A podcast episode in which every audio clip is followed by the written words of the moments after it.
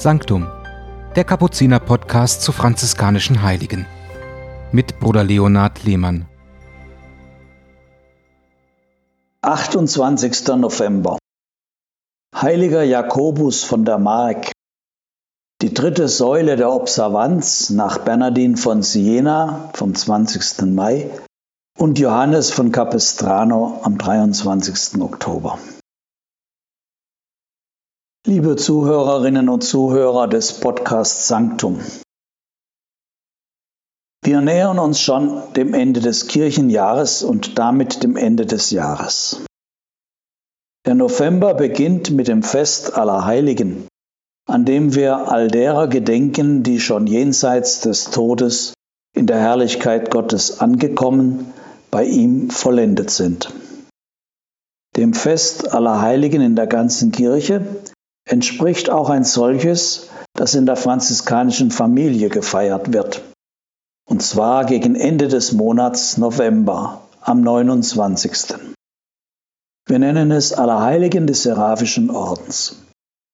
Wir denken da an all jene Brüder und Schwestern, von denen wir glauben, dass sie durch die Taufe und die Profess im Orden zur Vollendung gelangt, also im Himmel sind, wie man volkstümlich sagt.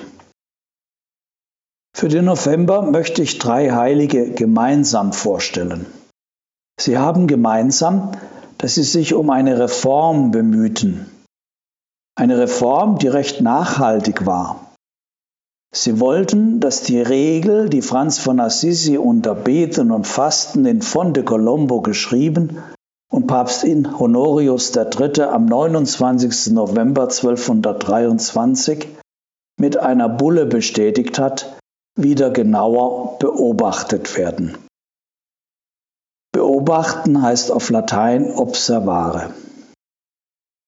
Beobachten besonders die von Franz von Assisi so geliebte und streng gelebte Armut. Da sie also die Observanz betonten, nannte man diese Brüder die Observanten. Ihre Anführer und Förderer waren drei Männer, die später heilig gesprochen wurden. Bernardin von Siena, dessen Gedenktag wir am 20. Mai feiern und über den ich 2021 an dieser Stelle gesprochen habe.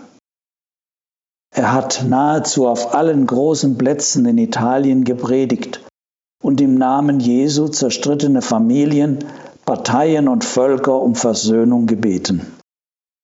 Was auch oft gelang, weil er als Jurist auf entsprechende Gesetze hinwies oder sie auch mit Bürgern ausarbeitete.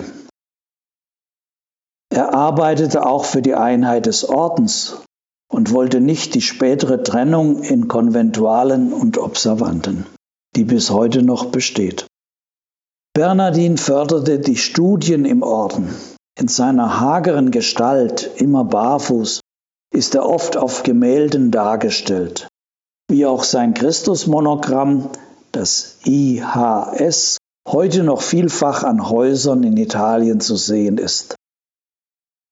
In Rom gewann Bernardin seinen Mitbruder Johannes von Capistrano im Araceli-Kloster zu seinem Freund und Mitkämpfer für die Observanz.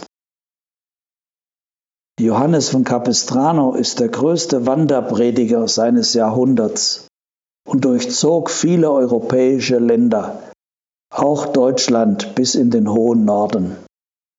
Überall versuchte er Frieden zu stiften, wo er von Krieg und Streit hörte. In der Abwehr der Türken ist die Rettung Belgrads 1456 sein Verdienst. Kurz danach starb er in Lok an der Donau. Wie Bernardin lehnte auch Johannes mehrmals die Ernennung zum Bischof ab. Zu diesen Zweien gesellt sich nun als dritter der heilige Jakob von der Mark. Das raue Klima und die karge Gegend der Mark Ancona war schon zu Franziskus Zeiten Schauplatz von besonderen Berufungen und Ereignissen, von denen uns ja die Fioretti, die Blümlein berichten. Nicht umsonst stammen von dort auch die ersten Kapuziner. Aus dieser Gegend stammte also auch Jakob, geboren 1393 in Monte Brandone als jüngstes Kind einer großen Familie. Schon als Kind musste er öfter die Schafe und Schweine hüten. Lesen und Schreiben lernte er bei seinem Onkel, der Priester war. Nach den Gymnasialstudien in Ascoli Piceno studierte er Recht in Perugia und schloss sein Studium mit dem Doktorat ab. Nach einer kurzen Arbeitsstelle als Notar in Florenz und als Richter in Bibiena dachte er daran, sich dem Kartäuserorden anzuschließen. Doch der Prior der Kartause in Florenz riet ihm, sich diesen Schritt besser zu überlegen. Am 14. Juli 1416, am Fest des heiligen Apostels Jakobus, besuchte er das franziskanische Heiligtum von Portiuncula unterhalb von Assisi. Hier begegnete er den Brüdern der franziskanischen Observanz, die ihn gleich in den Bann zog. Sogleich bat er, in den Orden aufgenommen zu werden. Am 1. August wurde er mit dem Habit eingekleidet, den ihm der heilige Bernardin zugesandt hatte. Jakobus hatte Bernardin wahrscheinlich auf dem Berg Laverna oder in Fiesole kennengelernt. Nach dem Noviziat in den Carceri am Monte Subasio bei Assisi sandten ihn die Brüder ins Kloster San Salvator alle Croci in Florenz, um dort Theologie zu studieren. 1420 wurde er zum Priester geweiht. Gleich danach, am 13. Juni, war er Festprediger am Fest des heiligen Antonius von Padua. Diese Predigt offenbarte seine gute theologische Bildung und seine außerordentliche Redegewandtheit. Das veranlasste die Oberen, Jakobus zum Predigtdienst zu bestimmen. Er wurde Schüler des heiligen Bernardin von Siena, der ihn für diesen Dienst gut vorbereitete. Von ihm lernte er auch die Verehrung des heiligen Namens Jesu kennen. Zusammen mit dem heiligen Johannes von Capistrano, seinem Mitbruder, verteidigte er später Bernardin, als dieser wegen der Namen Jesu Verkündigung der Häresie angeklagt wurde. Jakob von der Mark hatte ein besonderes Charisma. Er konnte Versöhnung in die Herzen der Menschen sehen. So gelang es ihm, zerstrittene Parteien und Städte wieder miteinander zu versöhnen. So geschehen in Ascoli Piceno, in Venedig, Aversa, Fano, Cascia, wohin auch die heilige Rita hörte, Norcia, Macerata, Fabriano, Ancona, Pesaro, Rimini und weitere Städte. 1431 lernte Papst Eugen IV. Jakobs apostolischen Eifer kennen.